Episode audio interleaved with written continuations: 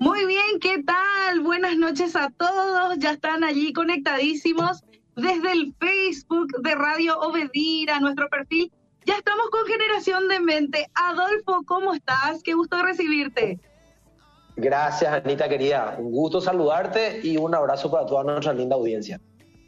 Bueno, ellos contentos de poder verte un viernes más. Y qué lindo viernes, ¿verdad, Adolfo? Yo no sé, eh, por ahí hacia tu casa, ¿cómo está el clima? No, está súper agradable. Te pones un suéter livianito y lindísimo el clima. Hermoso. Realmente una linda noche. Un lindo día y una linda noche que nos regaló el Señor. Sí, linda noche para compartir eh, todo lo que Dios tiene hoy para nosotros. Estoy segura de que eh, ya están allí los oyentes, porque eh, me estuve enterando los otros días que hacen incluso lettering, un resumen de, nuestro podcast. Y vos sabés que, tratando de averiguar, Anita, quiénes hacen o si nos escuchan, que me envíen. Me encantaría recompartir eso con la gente. Eso va a ser una bendición. Pero está espectacular. Vamos a pedirle, a la eh, gente entonces que lo haga. Sí, por favor. Si nos pueden reenviar, le vamos a agradecer porque eso va a bendecir a muchísima gente con el, talento que tienen para hacer eso.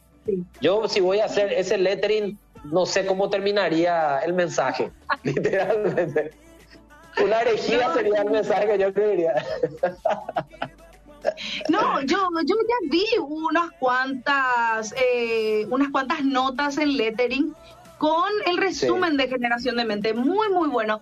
Y le pedimos entonces a la gente que te arrobe en el Instagram, por ejemplo, ¿verdad? O a la radio también. Sería buenísimo, tanto a la radio como a mí, entonces lo compartimos. Que lo hagan, que lo hagan. Bien, hoy nos trae un súper tema y aquí ya lo tengo. La grandeza en envase pequeño. ¿De qué se trata? ¿De qué se trata hoy el podcast, Adolfo? Bueno, hoy, esta semana el Señor me estuvo martillando con algunas palabras en mi cabeza y esas tres palabras tienen que ver con la fidelidad, la lealtad y la humildad. Fidelidad, lealtad y humildad. Y el Señor me estaba haciendo acordar de que mucha gente quiere ser grande, entre comillas. Todo el mundo quiere ser promocionada, ¿verdad?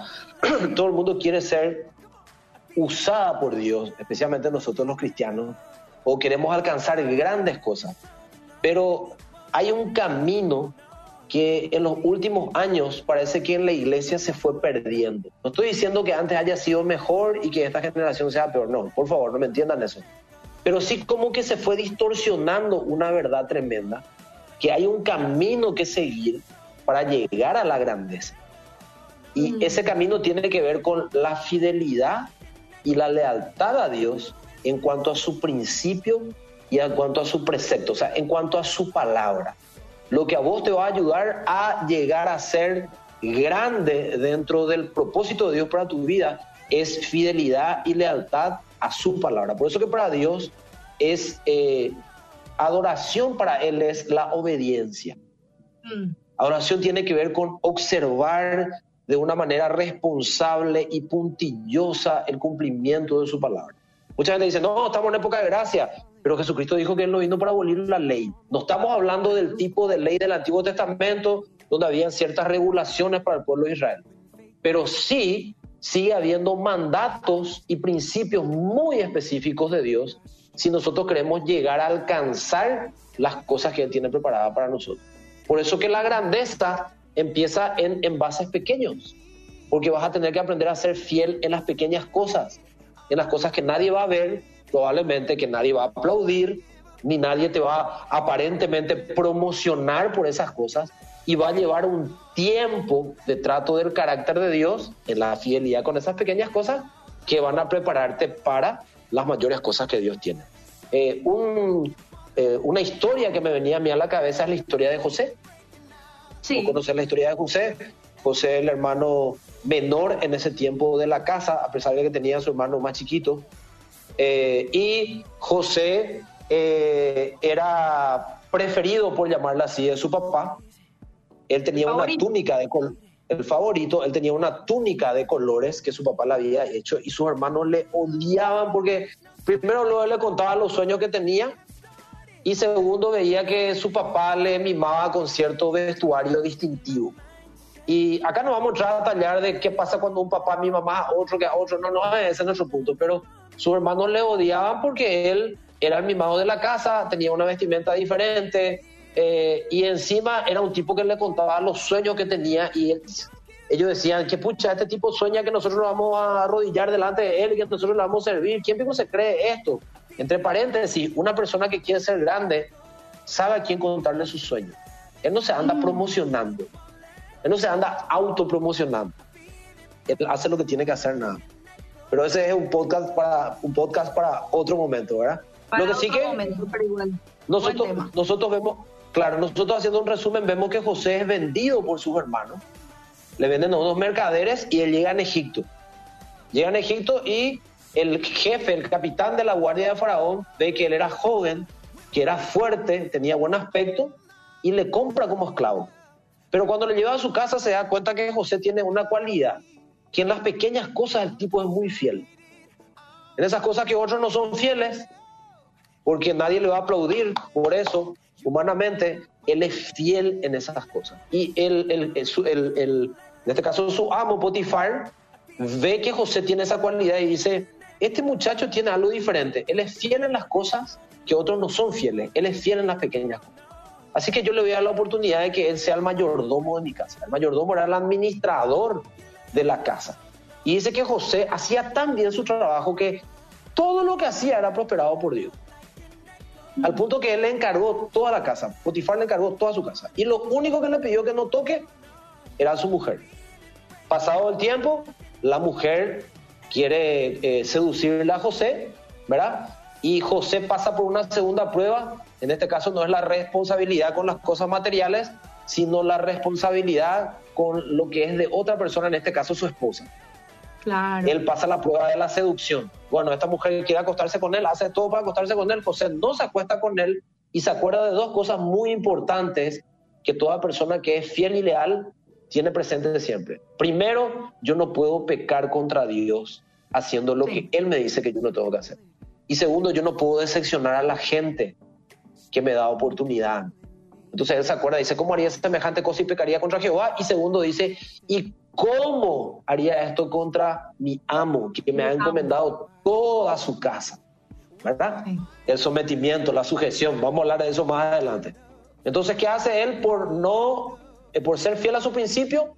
Eh, él eh, en, teoría para nosotros él tenía que haber tenido una promoción, que Potifar diga, qué bárbaro, eh, mi esposa te ofreció y no te acostaste con ella, a partir de ahora yo te voy a un nivel más alto, no. ¿Qué hizo? Le creyó a su esposa y le envió a José a la cárcel. Sí. El ser fiel a las pequeñas cosas muchas veces te van a traer muchos problemas. ¿Y qué haces cuando pasas por la prueba de la injusticia? ¿Qué haces cuando pasas por la prueba de la injusticia? Bueno, José estuvo en la cárcel, para no alargar esta parte introductoria, vemos que el tipo hacía tan, en vez de renegar en la cárcel, él seguía siendo fiel con lo que tenía que ser fiel. O sea, era un muy buen recluso. Y encima servía a la gente en la cárcel. Al punto que el jefe de la cárcel le da la llave de la cárcel a José. Yo quiero que me digan, ¿cuándo vieron un preso al que se le dio la llave de la cárcel? Váyanse un poco en Tacumbú y veanle si a un preso le dieron la llave de la cárcel porque se podía confiar que él Sí, por eso se podía confiar. No, ni le dio toda la llave todavía, ya se va a escapar. Pero José, él, él era, sabían que él no se iba a escapar y que él iba a ser leal a quedarse en la cárcel. ¿Vos te imaginas de Bueno. Adolfo, su lealtad era conocida por todos. Totalmente. ¿Por qué? Porque él cultivaba eso en las pequeñas cosas. Y fíjate que Dios, para Dios es más importante lo que nosotros cultivamos en el ser interior que lo que queremos cultivar en lo exterior. Porque lo exterior es una apariencia que tarde o temprano se va a caer si por dentro vos no sos lo que estás apretando por fuera. José venía sembrando en su carácter.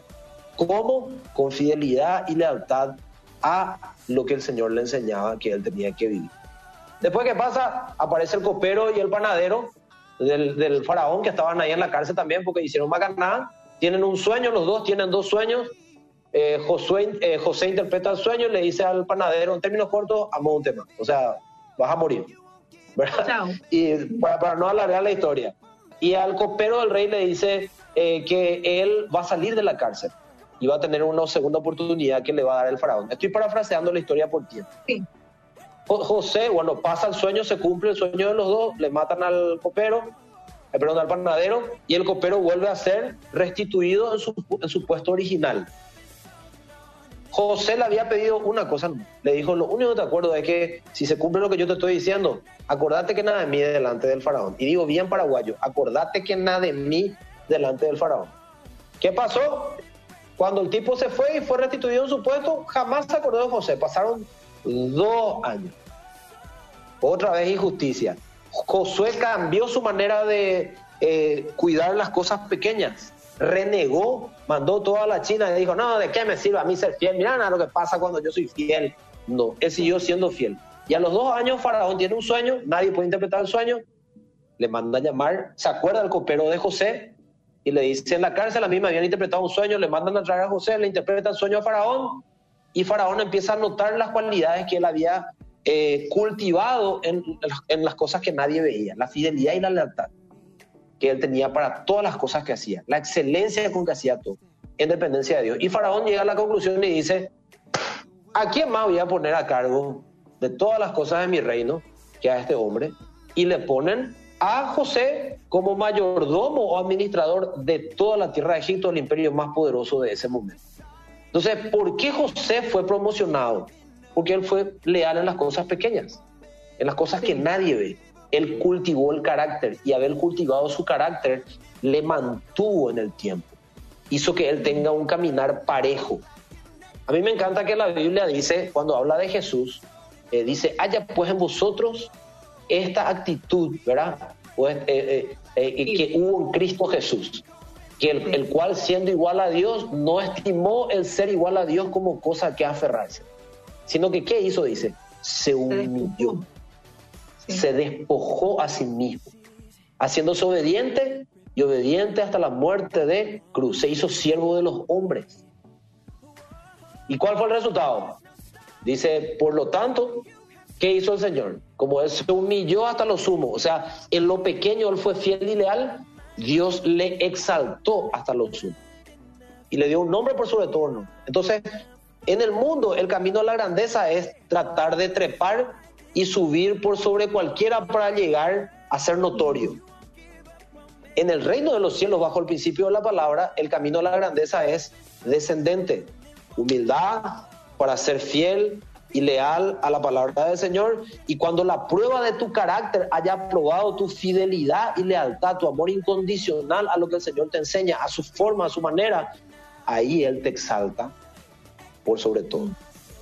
Me gusta mucho que este Lucas capítulo 16, 12, lo voy a leer yo por tiempo para empezar, Anita, dice que la prueba del carácter de Dios para vos siempre tiene que ver con las cosas que son de otros o que están a cargo de otros. Por ejemplo, Lucas 16, 12 dice, y si no son fieles en las cosas de otras personas, ¿por qué se les debería confiar lo que es de ustedes? Vuelvo a repetir. Y si no son fieles con las cosas de otras personas, ¿por qué se les debería confiar lo que es de ustedes? ¿A quién fue fiel y leal José? A Dios. Pero en cuanto a las cosas de otras personas, fue leal con Potifar, con las cosas de Potifar, fue leal con las cosas que eran, estaban a cargo del carcelero en la cárcel, eh, fue leal en su servicio en todos sus años en la cárcel, ¿verdad? Eh, fue leal con lo que el faraón eh, le encomendó y finalmente él fue puesto sobre todas las cosas. Este es un tiempo donde nosotros seguimos cultivando el carácter o deberíamos seguir cultivando el carácter. Los principios y valores que nosotros tenemos nos enseñan a nosotros que hay lugares donde Dios constantemente nos está probando. Por ejemplo, cómo actuamos nosotros delante de nuestros jefes cuando son justos e injustos cómo somos nosotros con nuestros líderes y pastores, cómo actuamos delante de ellos, con qué actitud le tratamos, cómo reaccionamos a sus peticiones. Eh, en la casa con nuestros papás, si vos vivís en tu casa todavía, cómo sos, respetuoso con ellos, les honras con las palabras, les honras con las actitudes, en este tiempo que todos están en la casa y se ven todos los días en la casa como probablemente nunca en no sé cuántos años. ¿Cómo sos ahí? ¿Cómo son las cosas que miras? ¿Cómo son las cosas que escuchas? ¿Qué haces en esos momentos? ¿Sos fiel y leal a los principios que Dios te enseña en su palabra de cómo debes de conducirte cuando nadie te ve? Mm. Todo lo que te rodea, Dios lo usa para probarte. Porque si vos no sos fiel en lo de otro, o sea, en lo de Él, en lo que Él espera de vos, y en lo que eh, tiene que ver con tu servicio a otros, Dios no te va a poder dar lo que es tuyo. Esta semana yo estaba pensando, sí, decime Anita. No, qué increíble nomás, Adolfo. Es eh, totalmente lo, contrario que enseña el mundo. Si no es tuyo, que no te importe, porque no es tuyo. ¿Qué es lo que tanto? En cambio, eh, me llama la atención lo que, lo que mencionas, ¿verdad? Eh, si no es tuyo, con más razón, cuídalo como si fuera tuyo. Sé buen mayordomo. Y eso te Nadie ve nadie ve, Dios ve. ¿Cómo lo haces? ¿Y para quién lo haces? Mm. Eh, yo estaba, estaba pensando eh, en la parábola de los talentos que hace poco habíamos hablado en uno de los podcasts. Eh, al que tenía cinco, él agarró esos cinco, produjo cinco más. Al que tenía dos, agarró esos dos talentos, produjo dos más. Y al que tenía uno, no hizo nada con lo que tenía. Y el Señor dice algo impresionante que Justamente me llamó la atención en estos días, de vuelta eh, recordando ese pasaje. Dice Mateo 25, en el versículo 26, dice, pero el amo le respondió, siervo perezoso y, eh, perezoso y perverso, si sabías que cosechaba lo que no sembré y recogía lo que no cultivé, ¿por qué no depositaste mi dinero en el banco? Al menos hubiera podido obtener algún interés de él. O sea, no hiciste nada con lo que yo te di. Y ojo, Anita, que en, esa, en ese pasaje de Mateo que lo pueden leer después en la casa, en Mateo 25, el Señor dice que Él dio talento a cada uno conforme a su capacidad. A cada uno de nosotros Dios nos encomendó ciertas cosas que Él espera que cuidemos y que acrecentemos. Para que vos acrecentes lo que Dios puso en tu mano, necesitas desarrollar el carácter. Para ser fiel y constante, diariamente en las pequeñas cosas, en acrecentar lo que Él te dio. Tu respeto, eh, tu moralidad, tu servicio, tu amor, este, tu, eh, tu honestidad, eh, en todas las áreas donde Dios te está probando. Pero a mí me impresiona que Él dice, entonces ordenó, quiten el dinero a este siervo y dénselo al que tiene las 10 bolsas de plata. Escucha esto, Anita. Hay una frase famosa en la Biblia que dice, al que te pide, dale. Pero vos sabías que con Dios no se aplica ese principio. Por más de que Jesús mismo nos enseñó que eh, pedid y se os dará. ¿Verdad? Buscad y hallaréis. Llamad y se os abrirá. Pero no es que funciona que vos le pedís y Él te da. Dios le da al que es fiel con lo que se le dio. Vuelvo a repetir. Mm. Dios le da más al que es fiel con lo pequeño que ya se le dio. Y ese principio de al que te pide, dale, no se aplica con el Señor. Con lo que te rodean, sí pero con el Señor no, porque Dios solamente le da más al que él, al que él ve que es fiel con lo que ya se le dio. Y mira lo que dice en la versión de la NTV en el versículo 29 de Mateo 25. A los que usan bien lo que se les da, vuelvo a repetir, me encanta, a los que usan bien lo que se les da, se les dará aún más. Y tendrán en abundancia. Pero a los que no hacen nada, se les quitará aún lo poco que tienen. ¿Por qué? Porque no pasaste la prueba de la fidelidad y la lealtad. No fuiste fiel en las cosas pequeñas que Dios hoy te da. Sí. Cómo respondes ante tus líderes, cómo respondes ante tus papás, cómo respondes ante tus jefes, cómo haces las cosas que ellos te encomiendan. Porque en realidad no lo haces por amor, no, lo haces por ellos, lo haces como para el Señor. Eso es lo que te enseña la Biblia. ¿Verdad? Y eh, eso hace que Dios te pueda promocionar. Yo anoté una frase, es mi frase, va a estar en mi libro, es la frase que, no mi frase, es la frase que el Señor me enseñó, que dice, la fidelidad en las pequeñas cosas del presente es lo que te trae la promoción de Dios en las grandes cosas del futuro. Wow. Vuelvo a repetir. ¿Te gustó, Anita, esa frase? He visto tu cara. La fidelidad en las pequeñas cosas del presente es lo que trae la promoción de Dios en las grandes cosas del futuro. Anita hoy es locutora, conductora de en este caso, no te duermas. Si Anita lo hace bien, es ilimitado lo que Dios puede hacer más adelante. ¿Cuánto da de ella en las pequeñas cosas para hacerlo bien? Dios ve esas cosas. Entonces, eh, es muy importante que yo entienda esto. Ahora, yo estuve mirando las tres palabras que te dije. Y mira, por ejemplo, dice de fidelidad. Es impresionante. El diccionario dice, la fidelidad es una actitud de alguien que es fiel, constante. ¿Qué es el fiel? ¿Cómo es el que es fiel? Constante y comprometido, comprometido con respecto a los sentimientos, ideas u obligaciones que asume. Deriva de la palabra del latín fidelitas, que significa servir a un Dios. Eso me mató. Servir a un Dios con minúscula está acá. Sí. Imagínense si para el latín fidelidad tiene que ver con servir a un Dios en minúscula. ¿A quién nosotros servimos? Mm. Al único y verdadero Dios. Y eso me remonta, eso me remonta, Anita querida, al famoso pasaje que está en, te voy a decir, Colosenses capítulo 3, 23 al 24. Eh, si quieres puedes leer vos eso y si tenés algún mensaje o algo me decís de paso después de que cerremos esta partecita, pues vamos a terminar con algo impresionante después. Ok, Colosenses. Capítulo 3, versículo 23 al 24. ¿Qué dice? Te leo, tengo en la versión de la PDT. Puedes leer la versión que quieras. Bueno. 23 eh, al 24. Cuando hagan cualquier trabajo, háganlo de todo corazón, como si estuvieran trabajando para el Señor y no para los seres humanos. Recuerden que ustedes van a recibir la recompensa del Señor que Dios le prometió a su pueblo pues ustedes sirven a Cristo el Señor. ¿A quién servimos? A Cristo el Señor. ¿Cómo para quién deberíamos hacer todas las cosas? ¿Como para el ojo del hombre? ¿Buscando la promoción que te pueden dar ellos? ¿O como para el Señor? Mm. Me, impresiona que, la, por ejemplo, dice eh, en la versión eh, de la Reina Valera, que es la más conocida, y todo lo que hagáis, hacedlo de corazón como para el Señor y no para los hombres. Sabiendo que del Señor, sabiendo, ¿se acuerdan con lo que empezamos? ¿Quién es que te promociona? El Señor.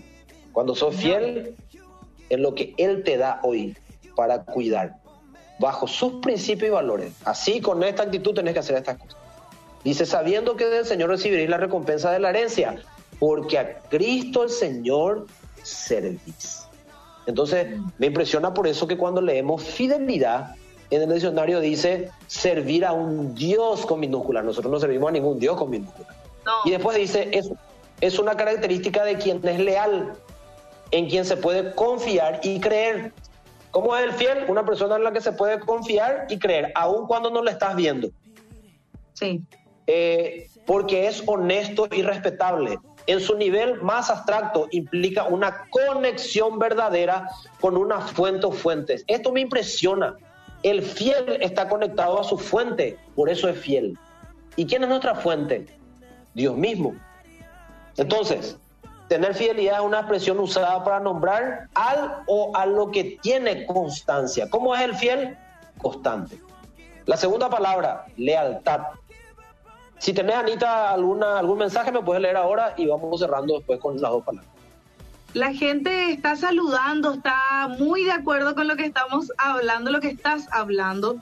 Eh, y Adolfo, mira, te, comento un poquitito, busqué aquí también eh, y dice, hay una traducción eh, del, a ver un poco, en el Antiguo Testamento de fidelidad, que dice el gesed, que es el que señala una preocupación determinada y casi obstinada. O sea, Dios es obstinado, o sea, es fiel, es, demasiado obstinado hacia su pueblo y hacia, y hacia su pacto. Y ahí está, está hablando de una cualidad de Dios hacia nosotros. Sí. Pero nosotros fuimos creados a imagen y semejanza de Dios. Nosotros podemos desarrollar esa actitud. Eh, ¿Cuál era la palabra que usaste que leíste ahí? Eh, me gustó mucho.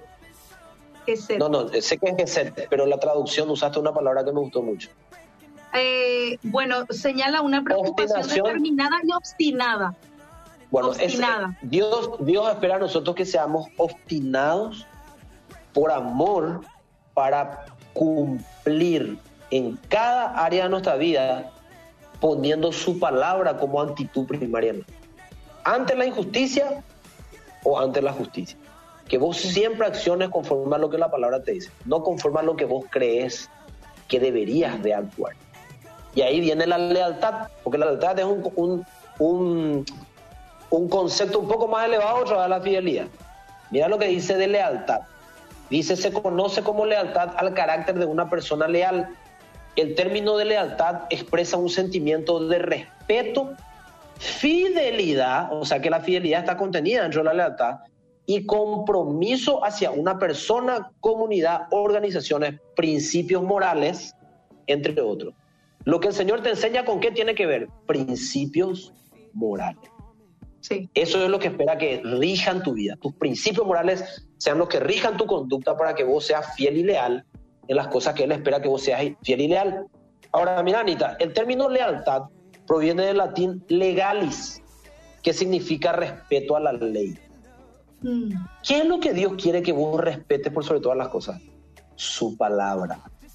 Él espera que vos seas leal y fiel a su palabra. ¿Cuál es la mejor manera de mostrar tu amor al Señor? ¿Cuál es la mejor manera de mostrar verdadera adoración a Dios?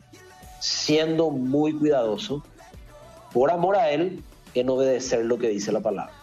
Y después dice, el término leal es un adjetivo usado para identificar a un individuo fiel en base a sus acciones o comportamientos. ¿Cómo yo puedo saber si alguien es fiel? Por cómo vive, por su conducta, su comportamiento, ¿verdad? Por sus acciones. Ahí yo puedo saber si alguien es fiel o no. Es por ello que una persona leal es aquella que se caracteriza por ser dedicado. ¿Cómo es el que es leal? Dedicado a las pequeñas cosas que él sabe que tiene que ser leal. Y dice para terminar acá, y cumplidora, dedicado y cumplidora, e inclusive cuando las circunstancias son adversas. ¿Te parece conocido la temporada de pandemia? Sí. Dios sigue esperando que vos seas fiel. Sí. En todo lo que Él te enseña como principio de valor. Si yo te aseguro que si vos y yo somos fieles en esta temporada de pandemia del Señor, cuando termine la pandemia, que estoy seguro el Señor nos va a sacar de ahí, la promoción que Dios va a traer sobre tu vida en áreas que vos no esperabas va a estar ya ahí y te va a promocionar o va a estar muy cercano. Por eso es que es muy importante que sigamos invirtiendo en ser fieles y leales a todo lo que el Señor nos enseña en su palabra en esta temporada. La última palabra, humildad. Humildad. Según la doctrina cristiana, la humildad es la actitud virtuosa, o sea, es una virtud que uno desarrolla. La humildad. Jesucristo es nuestro mayor ejemplo de humildad. Que se debe observar ante Dios, humilde ante Dios, humilde ante su palabra, ante su superioridad y perfección y en plena conciencia de que ha sido Él quien ha concedido la gracia de la existencia. Sencillamente yo le soy fiel a Él porque Él me dio la vida, para empezar. No estamos ni siquiera hablando de que murió otra vez por mí después para recuperar todo lo que yo perdí por el pecado. Sino porque Él me dio la vida, yo tengo que ser humilde ante su palabra. Así, en el cristianismo, humildad implica reconocer la propia pequeñez ante el misterio de la vida aceptar la igualdad o la igual dignidad de todos los seres humanos y someterse a la voluntad de Dios, apreciado como buena, agradable y perfecta. En este sentido, la Biblia aconseja algo famoso que está en 1 de Pedro 5, 5 al 7, lo voy a leer por tiempo yo. La Reina Valera dice, revestidos de humildad, porque Dios resiste a los soberbios y da gracia a los humildes. Pues dice, humillaos pues bajo la poderosa mano de Dios, para que Él os exalte cuando fuere tiempo, echando toda vuestra ansiedad sobre Él, porque Él tiene cuidado de vosotros. Fíjate, Anita, acá, dice, yo tengo que revestirme de humildad delante del Señor y delante de los demás. Principalmente, si yo soy humilde delante del Señor, voy a ser humilde delante de los demás como consecuencia. Me tengo que humillar, voy a ser probado en mi carácter, voy a ser probado en las pequeñas cosas, voy a pasar por la prueba de la injusticia, voy a pasar por la prueba de que nadie se acuerde de mí, voy a pasar por la prueba de la seducción, voy a pasar por todas las pruebas. Y voy a pasar por mucha injusticia en ese tiempo. ¿Y qué espera Dios que en ese tiempo de injusticia haga yo? Me humille. Siga teniendo la buena actitud de cumplir y actuar lealmente, como leímos hace rato, como Él me enseña que yo tengo que reaccionar ante esas circunstancias. ¿Y qué va a hacer? Él dice, Él me va a exaltar cuando fuere tiempo, cuando Él vea que yo pasé la prueba de la humildad y mi carácter fue probado como tenía que ser probado. Y el Señor dice, este es fiel y leal, eh, fiel y leal porque me mostró realmente eso. Así que ahora yo le puedo promocionar. Mientras Él nos dice algo que es muy importante, tengo que echar toda mi ansiedad sobre Él. Que no me ponga ansioso porque parece que no se cumple lo que Dios me dijo que no me ponga ansioso porque parece que a otro Dios le promociona y a mí no, que parece que mi camino es más largo que el de otro. Si vos sos fiel y leal, cuando Dios te levante, va a ser tan notorio que nadie te va a poder sacar de ese lugar. Entonces, echar nomás ya tu ansiedad delante del Señor, humillate nomás ya, déjate de playar y sé fiel en las pequeñas cosas porque Él tiene cuidado de tu vida y de la mía. Mira cómo dice en la versión de la tele, ahí voy cerrando. Dice acá, todos deben tratarse con humildad. Pues la Biblia dice, Dios se opone a los orgullosos, pero brinda su ayuda a los humildes. ¿Vos querés que Dios te ayude? ¿Qué tenés que hacer? Sé humilde. Mm. Por eso, sean humildes y acepten la autoridad de Dios, pues Él es poderoso. Y escucha esta promesa, cuando llegue el momento oportuno, Dios los tratará como agente importante. ¿Cuántos quieren ser importantes? En su debido tiempo, Dios te va a tratar como gente importante. En realidad, para Dios son tan importantes que ya murió luego por vos en la cruz. Pero como vos querés que Él te trate como gente importante delante de los demás, tranquilo, va a llegar el momento de tu promoción. Mientras sé fiel en esta temporada que nadie te está viendo ni nadie te está aplaudiendo, estás en cuarentena, estás siguiendo siendo fiel y leal a la palabra del Señor en todas estas cosas que el Señor nos enseña a nosotros. Y voy a terminar con esto, Anita. Eh, Deuteronomio capítulo 11.